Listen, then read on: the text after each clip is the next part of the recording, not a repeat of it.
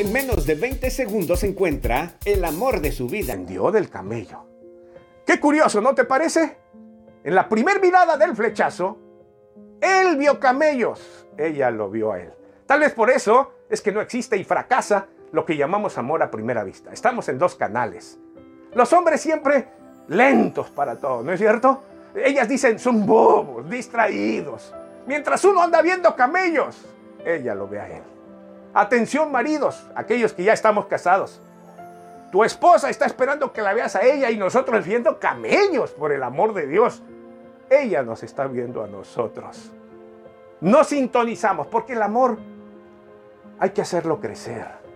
Hay que conquistarlo, hay que cautivarlo. Rebeca, su nombre significa la que cautiva.